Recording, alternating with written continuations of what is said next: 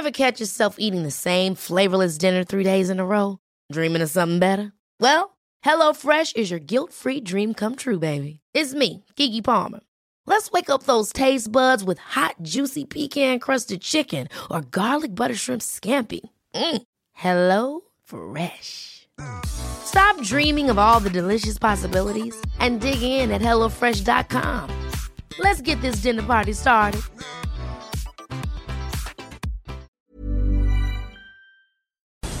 Esto es República H, la información más importante de lo que pasa en el interior de la República, con el punto de vista objetivo, claro y dinámico de Blanca Becerril. Hola, muy buenas tardes. Son las 12 del día en punto de este viernes ya, 12 de junio de este año 2020. Yo soy Blanca Becerril. Esto es República H yo por supuesto que lo invito a que se quede conmigo porque en los próximos minutos le voy a dar toda la información más importante generada hasta este momento para que usted esté bien informado y así bien informado pues empiece este fin de semana. Así que yo le invito a que se quede conmigo porque hay muchas cosas que eh, pues eh, informarle precisamente sobre el tema del coronavirus, cuántos casos confirmados hay ya en el, eh, pues en el país, cuántos casos sospechosos también, pues hay datos importantes de cuántas personas lamentablemente pues han perdido la vida en todo el territorio nacional. Además, hay eh, pues información sobre una reunión que se tuvo. Y es que encargados de negocios y embajadores de países de la Unión Europea aquí en nuestro país anunciaron que van a dar un donativo al territorio nacional de 7 millones de euros. Esto pues para reforzar el sistema de salud en nuestro país ante pues esta emergencia sanitaria del coronavirus que nos tiene en alerta y en emergencia sanitaria por supuesto a todo el territorio nacional. También pues ahí el secretario de eh, Relaciones Exteriores, Marcelo Ebrard, quien también pues ha estado asumiendo responsabilidades y ha tomado decisiones importantes para hacerle frente a esta pandemia de COVID-19 en el país, decía que van a venir eh, pues eh, epidemiólogos de Europa a nuestro país que estarían llegando el próximo mes de julio para pues también apoyarnos a enfrentar de mejor manera la crisis sanitaria aquí en territorio nacional. Hay información también importante de lo que va a pasar a partir de las próximas, eh, de los próximos días aquí en la Ciudad de México con la aplicación de muchísimas pruebas en todo, eh, en toda la, capital del país. Y es que en días pasados, pues la eh, jefa de gobierno de la Ciudad de México, Claudia Sheinbaum, pues ha anunciado que van a aplicar muchísimas, muchísimas pruebas en todas las alcaldías de la Ciudad de México para saber exactamente pues cómo está la población en cuanto al tema del coronavirus. También el gobierno de la Ciudad de México pues tomó distancia de las recomendaciones de la Federación en el combate al COVID-19. La jefa de gobierno anunció el miércoles, usted se acuerda, un programa de acción contra la epidemia por el que se desplegó desde el día de ayer ya a brigadistas casa por casa para llevar información y también ubicar posibles casos de contagios de este coronavirus aquí en la capital del país. Asimismo, pues Claudia Sheinbaum insistía en que la capital se encuentra en estos momentos pues en semáforo rojo como casi todo el país o la mayoría del país, exceptuando eh, pues un municipio de Tamaulipas que ya está entrando en este semáforo color naranja, en este semáforo epidemiológico. Por eso es que nosotros le decimos que se cuide muchísimo, por favor, que en este momento no es momento todavía de bajar la guardia, hay que seguir implementando todos los protocolos en materia de seguridad como el lavado constante de manos, el no tocarnos nariz, ojos ni boca, el distanciamiento social y si le es posible también quedarse en su casita, que pues de esta manera también ayudamos a las personas que no pueden quedarse en sus hogares y que tienen que salir todos los días a trabajar, como ayer lo decía el presidente López Obrador, porque hay muchísimas, muchísimas personas a lo largo y ancho del territorio nacional que viven al día. Pero, dice también el presidente, de ayer se lo pasamos aquí, que hay que vencer el miedo, no hay que tener miedo y poco a poco, evidentemente, pues teniendo en cuenta y aplicando todas las medidas en materia de seguridad, todas las medidas en materia de salud, pues hay que ir poco a poco, de manera paulatina, regresando a nuestras actividades normales. Bueno, vamos a un resumen de noticias, pero antes recuerda que nos puede seguir en nuestras redes sociales. En Twitter estamos como arroba el heraldo de México. Mi Twitter personal es arroba blanca becerril. También estamos en Instagram, en Facebook, en YouTube y en www.elheraldodemexico.com.mx. Y aquí en la Ciudad de México nos escuchamos por el 98.5 de FM. Allá en Monterrey, Nuevo León. Un saludo enorme a mis amigos los regios por el 90.7 90.1 de FM, en Guadalajara, Jalisco, en La Perla, Tapatía por el 100.3 de FM. También nos escuchamos ya en Tampico, Tamaulipas por el 92.5, en Villahermosa, Tabasco, donde en verdad cada vez que yo voy a transmitir este programa, regreso, yo creo que con un kilito o un kilito y medio más, porque en verdad que en Tabasco se come delicioso. Bueno, pues allá en Villahermosa nos escuchamos por el 106.3 de FM, por el 92.1 de FM en Acapulco Guerrero, 540 de AM en todo el Valle de México, en el Estado de México por supuesto, 1700 de AM en Tijuana, Baja California, 101.9 y 103.7 de FM en Nuevo Laredo, Tamaulipas y también del otro lado de la frontera en McAllen y en Brownsville. Así que sin más, vamos a un resumen de noticias y comenzamos con toda la información. En resumen. La Secretaría de Salud Federal informó que en México ya hay 133.974 casos confirmados de coronavirus y 15.944 decesos en territorio nacional. A nivel internacional, el conteo de la Universidad Johns Hopkins de los Estados Unidos reporta 7.556.000 contagios del nuevo COVID-19 y más de 422.000 muertes. Encargados de negocios y embajadores de países de la Unión Europea aquí en nuestro país anunciaron un donativo de 7 millones de euros para reforzar el sistema de salud de México ante la emergencia sanitaria. El subsecretario de Prevención y Promociones de la Salud, Hugo López Gatel, señaló que por modificaciones en la conducta social, la epidemia de coronavirus en todo el Valle de México se prolongó, por lo que podría permanecer incluso hasta los meses de septiembre u octubre. Desde Palacio Nacional, el presidente de México, Andrés Manuel López Obrador, anunció que la próxima semana va a realizar una nueva gira de trabajo por cinco estados del país. Destacó que no va a repetir, pues, eh, trasladarse en avión, lo hará por tierra. El presidente también dijo que aún no tiene contemplada una forma de modificar el sistema de afores, pero insistió en que es necesario aplicar una acción en la materia. Escuche. Los que se van a ir jubilando van a recibir, si no hacemos nada, ni siquiera el salario mínimo. No podemos dar la espalda a este asunto, lo tenemos que enfrentar. No lo entendieron así algunos medios y manejaron de que íbamos a cambiar las reglas y de que viene una reforma y que va a afectar a las administradoras de estos fondos. No es así, no era para meter miedo, crear incertidumbre. Fue una pregunta que me hicieron y la contesté así, pero no se interpretó de esa manera. Bueno, y un juez otorgó una suspensión definitiva que detiene el acuerdo de política de confiabilidad, de seguridad, de continuidad y calidad en el sistema eléctrico nacional emitido por la Secretaría de Energía. Sin embargo, la dependencia anunció que va a apelar esta resolución. El gobierno de México y la Agencia para la Cooperación Policial de la Unión Europea acordaron reforzar el trabajo conjunto para combatir la delincuencia organizada transnacional. La nota del día. Bueno, y comenzamos con toda la información, pero antes de ir a la nota del día, hace unos minutitos yo le decía que cada vez que voy a Villahermosa, Tabasco, regreso pues con un kilito, un kilito y medio más de todos, de todas las delicias que como por allá.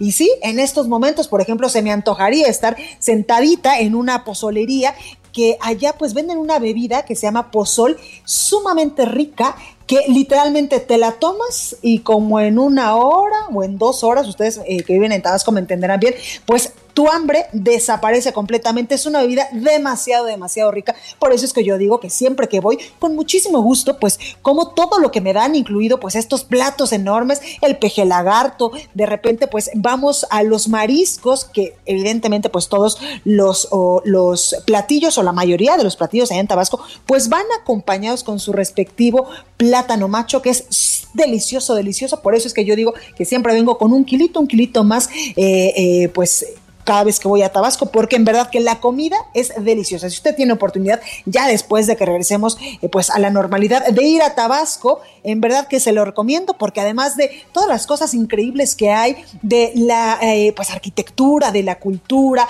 de Toda, de todas las cosas padrísimas que hay allá en Tabasco que ver, pues también hay que comer muy, muy rico y usted se va a acordar de mí cuando regrese que va a llegar con un kilito más o con medio kilito más de todas las delicias que le van a ofrecer allá mis amigos Bueno, ahora sí vamos a la nota del día porque el director general de epidemiología, José Luis Salomía, pues informaba que en México ya hay 133.974 casos confirmados de coronavirus. Escuche. 133.974 son los eh, casos confirmados de COVID-19, es decir, personas que presentaron signos y síntomas compatibles con la enfermedad, fueron muestreados y su prueba salió positiva al virus SARS-CoV-2. Y también, lamentablemente, han fallecido hasta el momento 15.944 personas a consecuencias de las complicaciones de COVID-19. Por su parte, el subsecretario de Prevención y Promoción de la Salud, Hugo López Gatel, señaló que por modificaciones en la conducta social, pues lamentablemente la epidemia de coronavirus, sobre todo en el Valle de México, se ha prolongado, lo cual pues desdibujó el pico de la curva epidemiológica. Escuche que logramos también que el pico no ocurriera en abril, sino que ocurriera en el Valle de México el 8 de mayo, el 7-8 de mayo, en el Valle de México. Posteriormente, por distintas modificaciones de la conducta social y los contagios, como lo mostramos anteayer o ayer, se ha prolongado la epidemia. Entonces ya se desdibujó el pico, porque en lugar de pico se volvió una meseta y llevamos 22 días de meseta.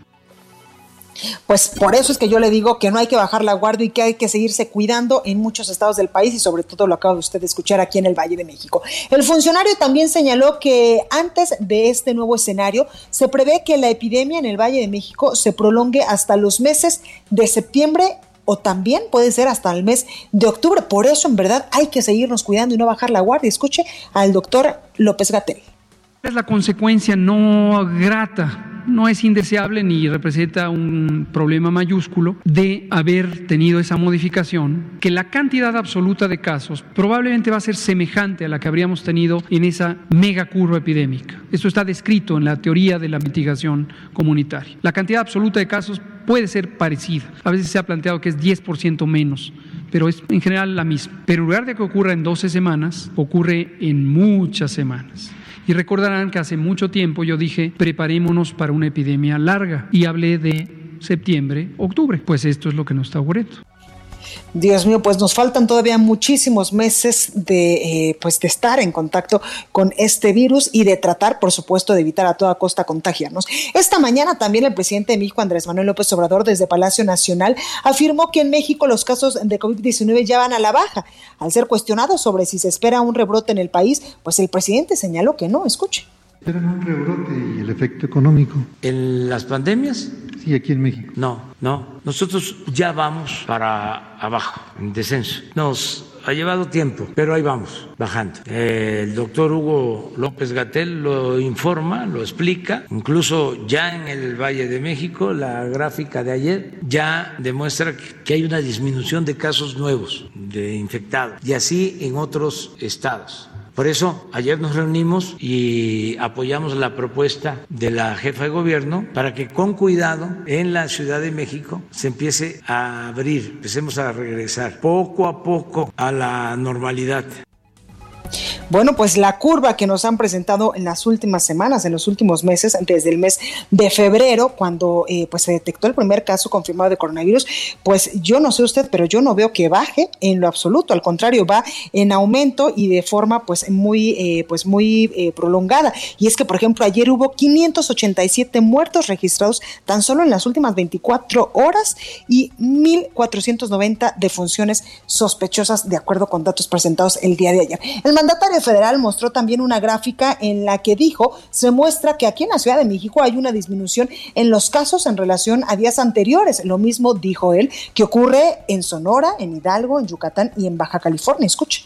Mire ya, la Ciudad de México en disminución con relación a días eh, anteriores, semanas anteriores y muy claramente Sonora menos 3, Hidalgo menos 4, Yucatán menos 9, Baja California menos 13. Aquí ha habido un descenso considerable en Tijuana, sin embargo se complicó un poco en Mexicali, pero ya se está también atendiendo. Guerrero también, 24 a la baja. Aquí tuvimos problemas, se acuerdan, en Acapulco, se reforzó y este Chihuahua. Agregó también el presidente que durante la pandemia de este COVID-19, pues las personas hemos realizado un, un, confinamiento voluntario y nos hemos limitado incluso pues en nuestras libertades, pero dijo el presidente que ahora es momento de prepararse mentalmente para salir y recobrar pues nuestras actividades normales. Eso sí, hay que ser muy conscientes de que si en un momento dado pues ya vamos a empezar a salir y a desconfinarnos, como dicen allá en Europa, hay que hacerlo con todas las medidas en materia de salud, con todas las medidas en materia de seguridad y también nuestro reconocimiento y nuestro aplauso a todas aquellas personas, a todos aquellos mexicanos que se guardaron en sus casitas y que, como lo dice el presidente López Obrador, limitaron muchísimas de sus libertades para no contagiarse y para también de esta manera pues cuidar a las personas que están a su alrededor. Escuche. Ahora tenemos que prepararnos mentalmente para salir, recobrar por completo nuestra libertad y asumir nuestra responsabilidad. Es decir, yo me voy a cuidar ya. Sé que es importante mantener la sana distancia. Ya sé que es importante la higiene en lo personal. Ya sé que es lo fundamental, que es lo básico. Yo me voy a cuidar porque soy responsable y quiero ya ir al parque y quiero ir a caminar con cuidado. El presidente también anunció que la próxima semana va a realizar una nueva gira de trabajo por cinco estados del país. Aquí explicó también que conformó ya una ruta que no requerirá pues trasladarse en avión y que lo hará nuevamente por tierra. La semana próxima las reuniones de seguridad las vamos a llevar a cabo en los estados de Veracruz, Vamos a dar el lunes en Jalapa, el martes en Tlaxcala, el miércoles en Puebla, el jueves en Pachuca y el viernes en Cuernavaca, Morelos. Ese es el programa para la semana próxima. Y vamos a tener un acto más en cada estado, desde luego con la sana distancia. Bueno, y ya que hace unos momentitos el presidente dijo que también va a ir a, Morelos y que va a estar allá en Cuernavaca, bueno, pues ante las indagatorias al equipo cercano del gobernador Cuauhtémoc Blanco, el gobernador de Morelos, el presidente dijo que no es tapadera de nadie y que si hay corrupción debe haber una sanción. Escuche. Pues no afecta porque no hay impunidad, ni eh, ocultamos nada que pueda significar actos de corrupción. No soy tapadera, lo he dicho desde el principio. Sea quien sea, si se comete un acto de corrupción, tiene que ser castigado. La gente nos apoyó para que desterráramos la corrupción de México y no le vamos a fallar a la gente. Recorrido por el país. Bueno, pues comenzamos el recorrido por el territorio nacional y vámonos hasta Michoacán con nuestra compañera Charbel Lucio, porque el gobernador Silvano Aureoles le pidió al presidente López Obrador que el préstamo del Banco Mundial sea pues para enfrentar la pandemia. Charbel, ¿cómo estás? ¿Qué tal, Blanca? Muy buenas tardes. Así es, les informo que el día de ayer en un mensaje dirigido al presidente Andrés Manuel López Obrador, el gobernador michoacano Silvano Aureoles Conejo consideró que este momento que se vive requiere de grandes y trascendentales decisiones, por lo que propuso que el primer objetivo del destino del préstamo otorgado por el Banco Mundial sea la inversión en salud en todo el territorio nacional. les dijo, eh, no hay tiempo que perder, presidente, ayúdenos a los estados a atender el delicado tema de salud. Ese dinero puede salvar muchas vidas en estos momentos, no después. Así lo expresó Aureoles en un video difundido en sus redes sociales. El gobernador michoacano dijo que también son miles las doctoras, doctores y personal médico que esperan un apoyo de las autoridades para librar de la mejor manera posible la batalla que enfrentan día a día contra el COVID-19. Ah, también aprovecho para solicitar al presidente de México que instruya a que no se suspenda el servicio de electricidad a las familias que por la crisis económica generada por la pandemia no pudieron eh, realizar a tiempo el pago respectivo a la Comisión Federal de Electricidad. Eh, como lo ha dicho antes, el gobernador mencionó que los estados necesitan el apoyo y el respaldo de la federación, pues de lo contrario no podrán librar las dificultades sanitarias y económicas que derivan de la propagación del coronavirus. También les comento que del jueves en Michoacán sumaron 3.248 casos de coronavirus, de los cuales 1.753 son pacientes ya recuperados y 264 perdieron la vida. Este es el informe desde Michoacán Blanco. Muchísimas gracias, Charbel. Cuídate mucho. Seguimos pendientes. Gracias. Y vámonos hasta Guadalajara, Jalisco, con nuestra compañera Mayeli Mariscal, porque precisamente Jalisco anunció una nueva fase, la fase de responsabilidad individual. ¿De qué se trata, Mayeli? ¿Cómo estás?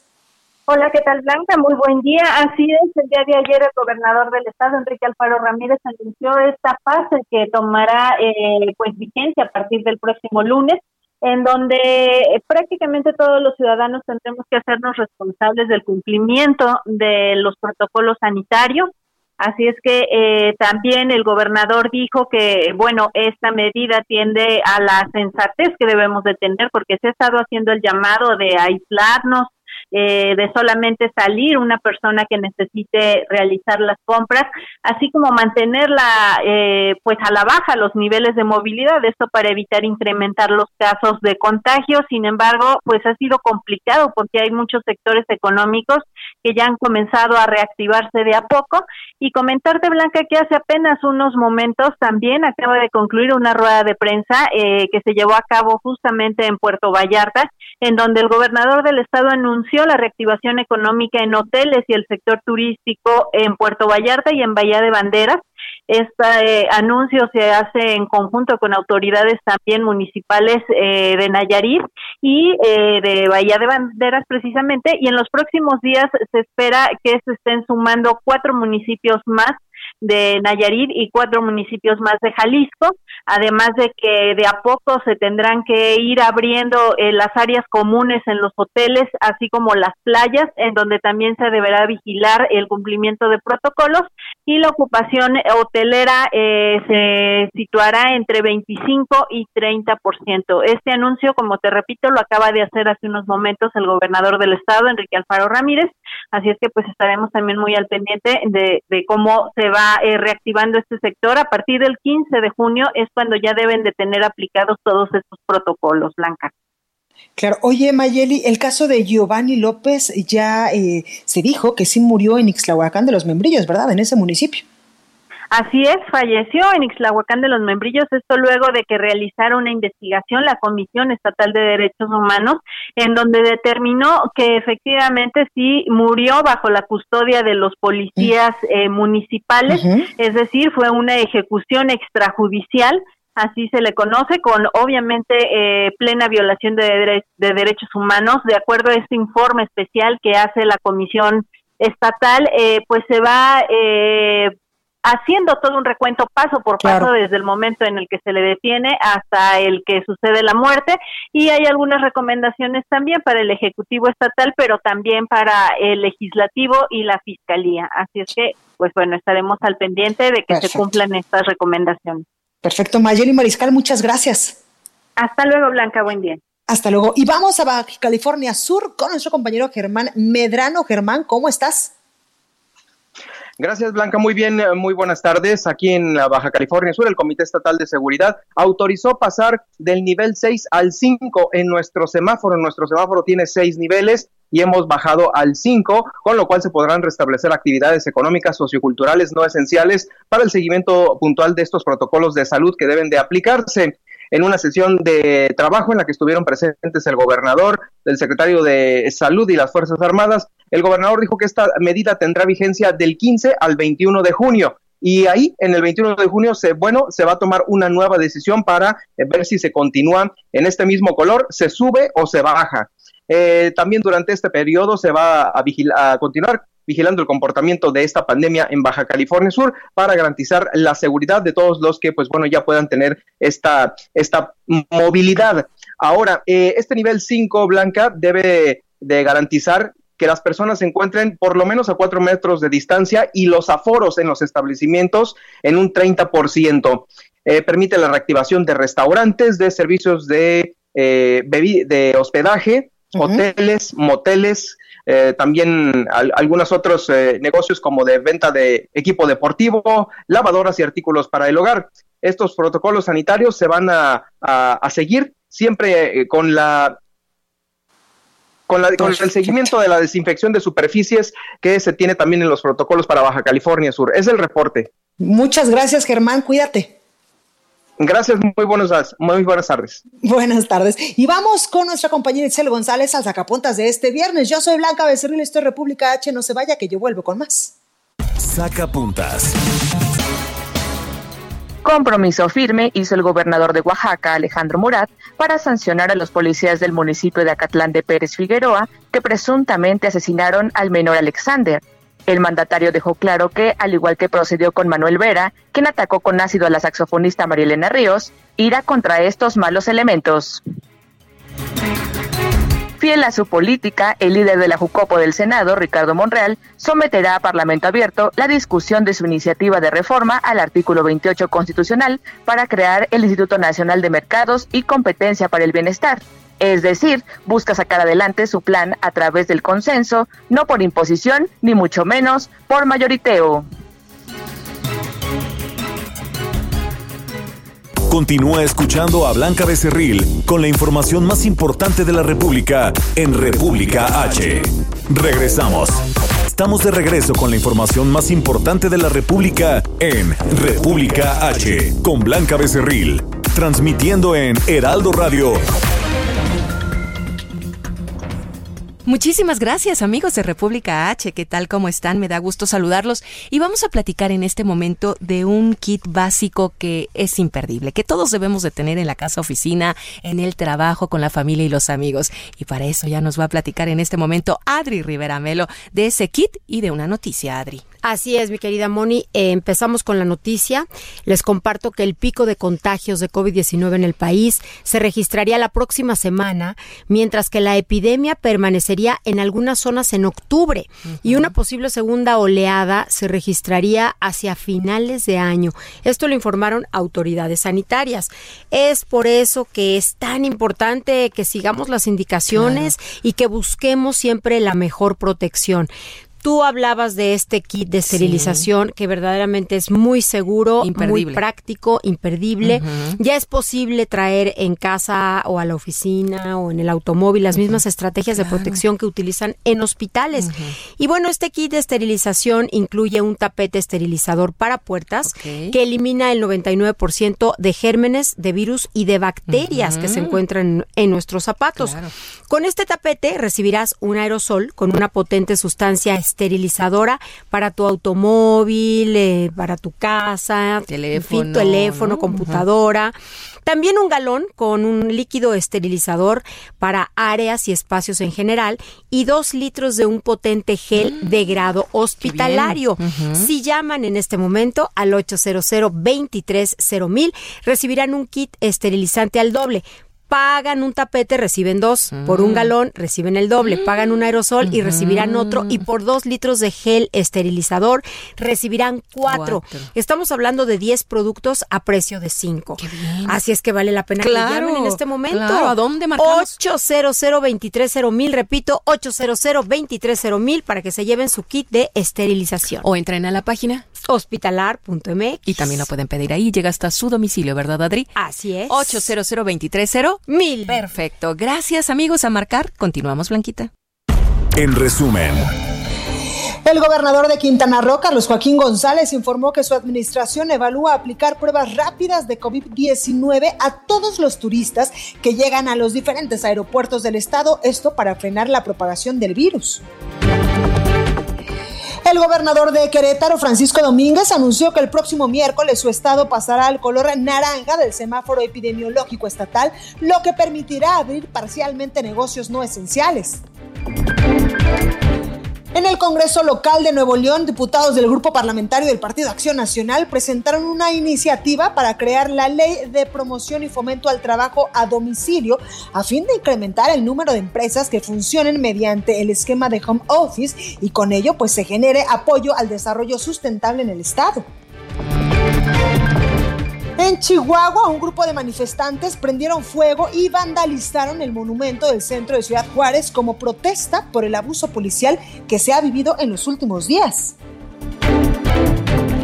Y la Universidad Autónoma del Estado de México reiteró el llamado a entablar el diálogo con los paristas que desde el febrero pasado, desde el mes de febrero, pues mantienen tomada la Facultad de Humanidades.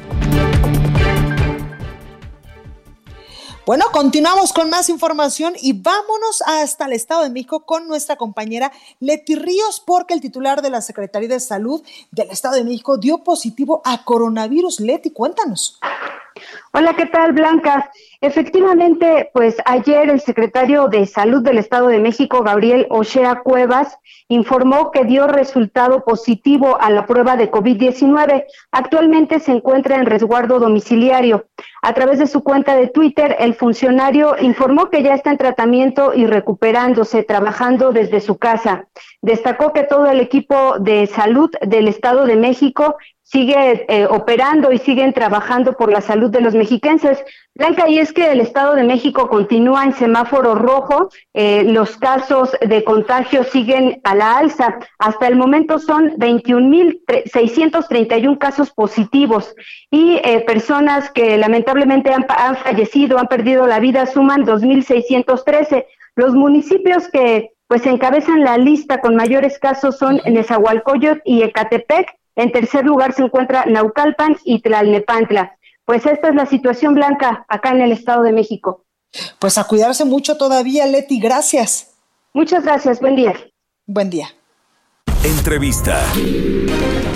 Bueno, pues tengo en la línea telefónica, me da mucho gusto saludar al doctor Eduardo Sosa Márquez, él es primer visitador de la Comisión Estatal de Derechos Humanos allá en Jalisco. Doctor, muy buenas tardes, ¿cómo está? Muy buenas tardes, Blanca, buenas tardes a tu auditorio. Gracias, doctor, por esta comunicación. Cuéntenos, tras analizar pues esta detención arbitraria y el parte médico también del joven Giovanni López, eh, que eh, pues su caso tomó relevancia a nivel eh, pues nacional porque dicen, usted me va a, confirmar en estos momentos, si hubo una eh, pues violación a sus derechos humanos, si la policía de Ixtlahuacán de los Membrillos pues eh, lo violentó en todas sus formas y por ello pues el joven se presume que murió a manos de, de esta, de esta brutalidad policial allá en Jalisco. Doctor, cuéntenos cómo, cómo pues tomaron ustedes el caso y qué determinaron de este caso. Bien, eh, pues les he de comentar que se estableció en este caso que Giovanni había sido detenido el 4 de mayo a las afueras de su domicilio, que se ubica en un fraccionamiento allá en el municipio de Islahuacán de los, de los Membrillos. Es muy cerca de Guadalajara, un poco antes de llegar a Chapala para que nos vayamos ubicando. Se le, se le detiene con el argumento de que cometía una falta administrativa y que había una presunta agresión en contra de agentes policiales. Al día siguiente, cuando sus familiares acudieron a la comandancia para conocer su situación legal, fueron informados que había fallecido. Personal de esta defensoría entrevistó a los vecinos de la zona, quienes señalaron que la única familia que le conocían a Giovanni era su tía y su hermano, quienes después de lo sucedido abandonaron el domicilio y hasta el momento permanecen sin ser localizados por esta comisión. De acuerdo con, con la ficha de la detención, se confirmó que Giovanni ingresó a los separos municipales aproximadamente a las 10 de la noche con 17 minutos ese día, 4 de mayo, y que los elementos que llevaron a cabo su detención tripulaban una unidad de seguridad pública municipal, eh, la identificada con el número M39. Se advirtió además que el alcaide, el encargado de las celdas, eh, asentó que al momento de ingresarlo, el detenido, en este caso Giovanni, no se encontraba en buen estado de salud. En la inspección a los separos advertimos que el circuito cerrado de videovigilancia no tenía sistema de, de almacenamiento, por lo que no existían videos del día de los hechos y que una de las cámaras de las dos celdas no funcionaba adecuadamente y no existía una adecuada iluminación. Se constató además que el juzgado municipal no cuenta con médico de guardia personas que llegan ahí lesionadas no son atendidas por personal médico y nadie constata el estado de salud en el cual son ingresados. Los servicios médicos municipales, que es en donde les practican el parte médico, se sitúa a cerca de kilómetro y medio, 1.2 kilómetros, de acuerdo a la medición que nosotros hicimos. Se revisó el parte médico de lesiones, este fue elaborado el día de su detención, repito, fue el día 4 de mayo, eh, y el doctor de los servicios médicos municipales asentó que tenía contusiones localizadas en el ojo derecho y en el ojo izquierdo, en el pómulo izquierdo, en el tórax anterior, en la parrilla costal del lado derecho, en el epigastrio, en el mesogastrio, así como eh, que el, el, joven se encontraba policontundido. El médico recomendó la toma de radiografías de cráneo y región abdominal, las cuales nunca repito, nunca fueron realizadas. En la entrevista con el director de los servicios médicos municipales, nos refirieron que el parte médico fue elaborado a una distancia de por lo menos dos metros de donde se encontraba la víctima, es decir, nunca tocaron, nunca auscultaron en términos eh, que marca la doctrina médica a la persona que estaban levantándole el parte médico. Me, eh, refieren que, pues por tal consecuencia, nunca le observaron que presentara alguna herida por arma de fuego. Esta es eh, más o menos la situación en la que llegó. Eh, se señaló que la víctima reingresó el 5 de mayo al área de servicios médicos municipales y estuvo en el área de choque por aproximadamente tres horas. Sin conocer los motivos del regreso del detenido al centro de socorros, no sabemos qué ocurrió en las celdas que obligaron a que regresara al puesto de socorros. Además, se indicó que ese día Giovanni fue atendido por otro médico, no por el que había practicado el parte médico. En seguimiento a nuestra investigación, el personal de la Comisión de Derechos Humanos acudió a un hospital particular de Chapala, hasta allá fue llevado Giovanni con el pretexto de sacarle un, estudio radiológico. En este caso, eh, este, cuando llegaron a ese hospital, eh, iban dos paramédicos, dos policías y una persona más con un uniforme de especialista. El al parecer el responsable del manejo del paciente a practicarle una tomografía. Señalaron que mientras esperaban que se desocupara el área de, del TAC, eh, que es en donde se hace este estudio, notaron que Giovanni se encontraba muy agitado y trataba de bajarse de la camilla. Todavía estaba vivo en ese que movía eh, los pies y las manos. Al indicarles que podían pasar para que se realizara el estudio, el responsable del manejo del paciente informó que el estudio no se realizaría y se retiraron sin señalar motivo alguno.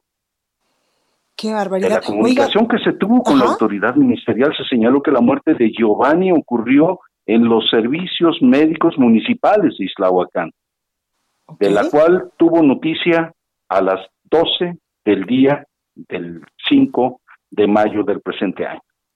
Dios mío, doctor, en este momento, con toda esta narración muy puntual que nos ha hecho de lo que sucedió con el caso del joven Giovanni, ¿se puede decir que se trató de una ejecución extrajudicial? De acuerdo a la legislación nacional, a la legislación internacional y a los criterios jurisprudenciales nacionales e internacionales, estamos frente a una flagrante violación a los derechos humanos en su modalidad de ejecución extrajudicial.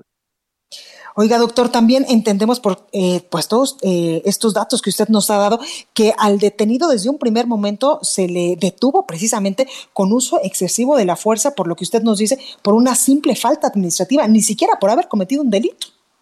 Así es, no había un solo delito cometido por él, había una falta administrativa, o al menos así lo refirieron, y bien pudo haberse le impuesto una multa y jamás se debió haber eh, privado de la libertad con una exhortación, con una amonestación hubiese sido suficiente, sin embargo, se tomó la decisión de actuar de esta manera, de golpearlo violentamente y generarle la muerte. De acuerdo al acta de defunción se consigna que murió por trauma cráneo-encefálico.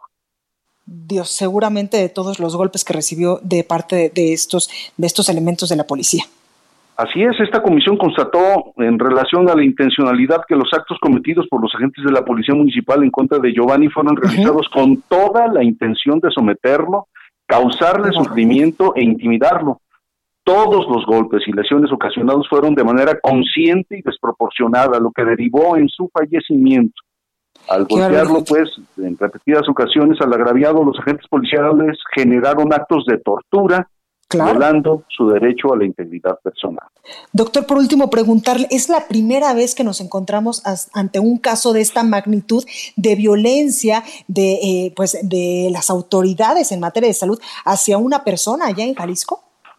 No, este mismo municipio, en lo que va de la administración, curiosamente eh, emparejada la administración municipal con la administración de la Comisión de Derechos Humanos, esta es la tercera eh, bueno, ya tenían tres recomendaciones, esta es la cuarta, tres recomendaciones. La primera, por violencia excesiva en contra de una persona que había sido detenida. La segunda, por homicidio en agravio de un empleado de la propia Secretaría de Comunicaciones y Transportes.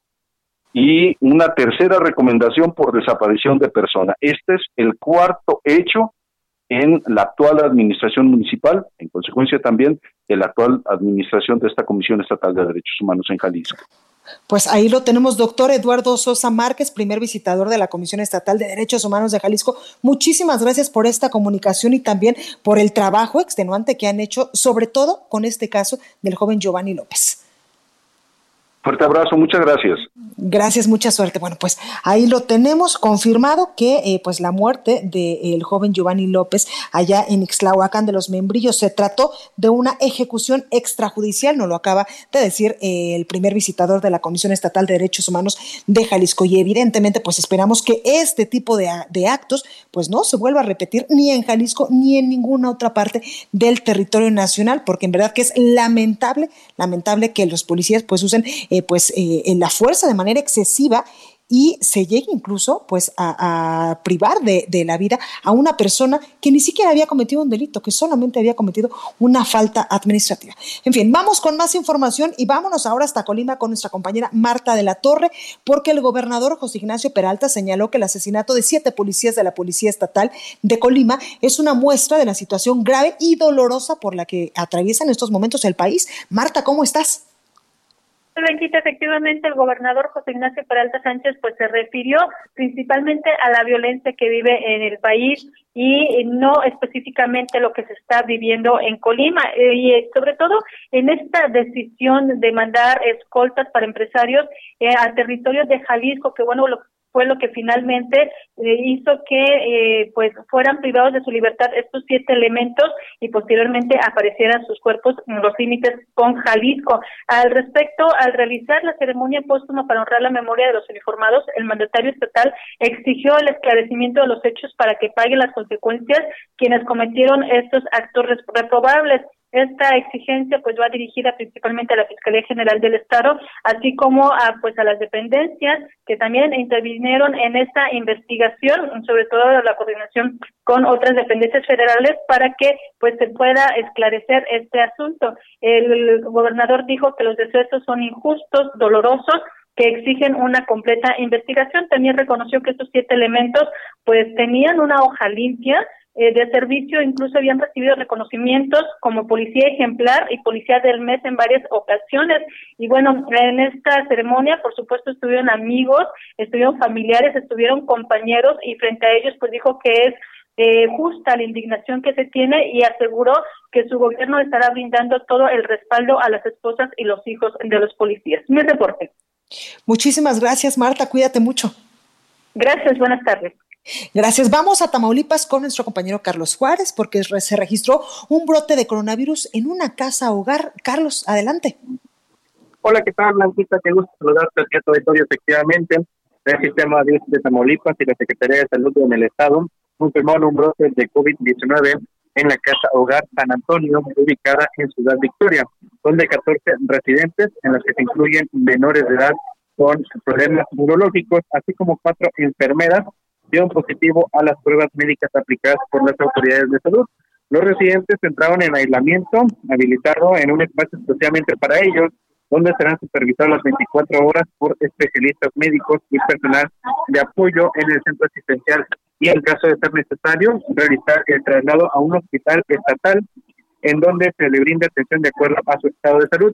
Cabe señalar, Blanquita, que hasta el momento solamente un paciente ha presentado ligeros síntomas de enfermedad, es decir, temperatura otro se encuentra en una situación delicada debido a que presenta eh, cáncer. Además, eh, es vulnerable a los efectos de esta pandemia. Los resultados de las muestras obtenidas a los trabajos de dicho centro también arrojaron, como te comentaba, al positivo a cuatro personas. Déjame comentarte, eh, Blanquita, que Tamaulipas, a pesar de que se prevé que puede entrar en un semáforo naranja por parte de las autoridades federales, presenta ya 200, 2000, perdón, 2.953 casos de coronavirus, de los cuales 1.683 están activos y 184 personas han muerto por esta enfermedad. Pues ahí tenemos la información. Carlos, gracias. A de detalles. Gracias. Y hace unos momentos la jefa de gobierno de la Ciudad de México, Claudia Sheinbaum, pues acaba de dar un mensaje a, toda la población y es que ha dicho que la Ciudad de México iniciará transición a un semáforo naranja con reapertura de estaciones de metro y pequeños negocios. La jefa de gobierno capitalino dijo que si nos mantenemos en niveles aceptables de contagios y ocupación hospitalaria, podremos pasar al color naranja en la semana del 22 al 28 de junio aquí en la capital del país. También informó este viernes que la próxima semana se vivirá un nuevo proceso de transición ordenada y gradual de preparación hacia el semáforo color naranja aquí en la Ciudad de México. El análisis. Bueno, y vamos como todos los viernes con nuestra colaboradora estrella, Anilú Ingram, diputada federal por Veracruz y también vicecoordinadora del grupo parlamentario del PRI. Anilú, ¿cómo estás? Querida Blanca, te saludo con mucho gusto. Muy bien, muchas gracias. Oye, cuéntanos el recorte que se viene fuerte a la CONAMP.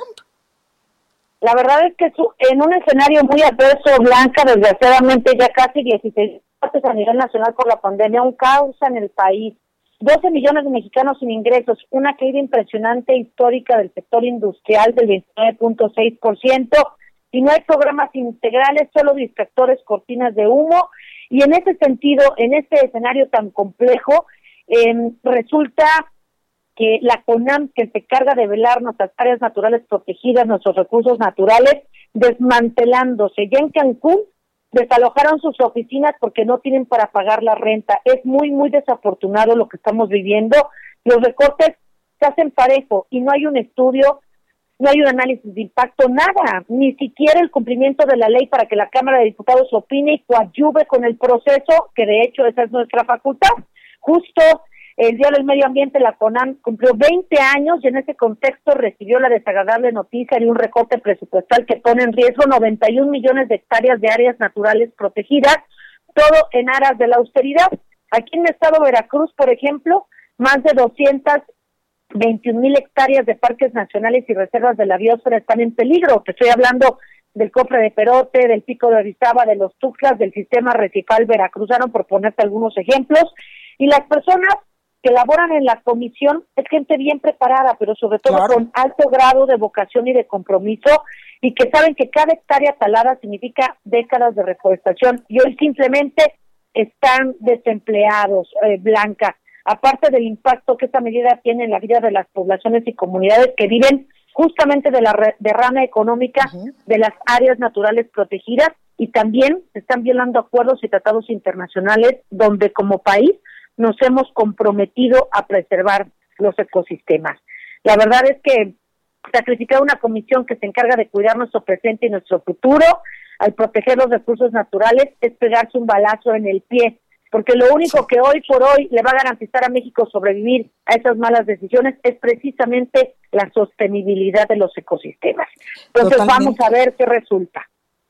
Oye, Anilú, y preocupante esto que nos comentas, porque ah, en todo el mundo, pues ah, en estos momentos, evidentemente antes de la pandemia, pues incluso se estaban aumentando los presupuestos para cuidar eh, pues la biodiversidad, el medio ambiente y todas estas cosas naturales que nos dan vida. Por supuesto, aquí vamos como el cangrejo para atrás. La verdad es que la reducción a estas partidas es eh, muy lamentable. Se entiende que se necesitan recursos, pero ¿por qué no lo recortan del tren Maya, de Dos Bocas, de obras que en este momento no son una prioridad, que incluso van contra el medio ambiente y le recortan a estos temas, la verdad es que no sé dónde vamos a parar. Es muy lamentable e indignante. Totalmente, Nilu. Por último, preguntarte, ¿cuándo estarían regresando ustedes ya a la Cámara de Diputados de manera presencial? ¿Tenemos alguna fecha? Pues mira, eh, se ha estado viendo en la comisión permanente, que es la que está trabajando ahorita durante el receso, que a la brevedad es importante que se lleven a cabo las sesiones de manera presencial, porque como lo marca la Constitución, pues no se puede votar a distancia. Claro. Entonces, eh, se está insistiendo en el grupo parlamentario del PRI, lo hemos estado reiterando, la importancia eh, con todas las medidas sanitarias que se pueda sesionar eh, de manera presencial. Sin embargo, pues el grupo mayoritario no, no ha accedido a esto. Y por otro lado, pues el eh, seguramente eh, cuando esto se ve, pudiera estar pensando en algún periodo extraordinario, posiblemente. De ahí El periodo inicia de acuerdo a las fechas ordinarias hasta el 29 de agosto. Pues ahí lo tenemos, Anilú Ingram, diputada federal por Veracruz. Muchas gracias, cuídate mucho, por favor. Gracias, querida Blanca. Igualmente, un abrazo para ti y excelente fin de semana.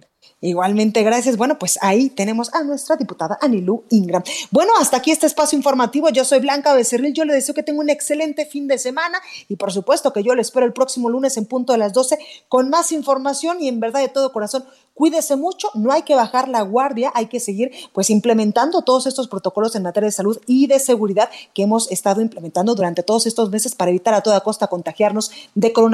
En verdad, cuídese mucho, se lo deseo de todo corazón.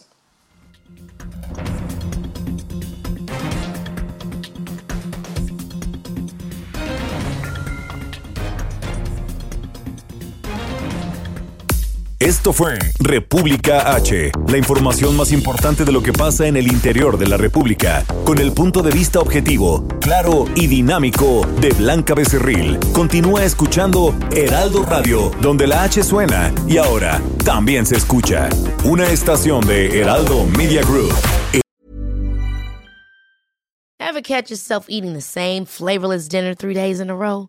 Dreaming of something better? Well, HelloFresh is your guilt-free dream come true, baby. It's me, Kiki Palmer. Let's wake up those taste buds with hot, juicy pecan-crusted chicken or garlic butter shrimp scampi. Mm. Hello Fresh. Stop dreaming of all the delicious possibilities and dig in at HelloFresh.com. Let's get this dinner party started.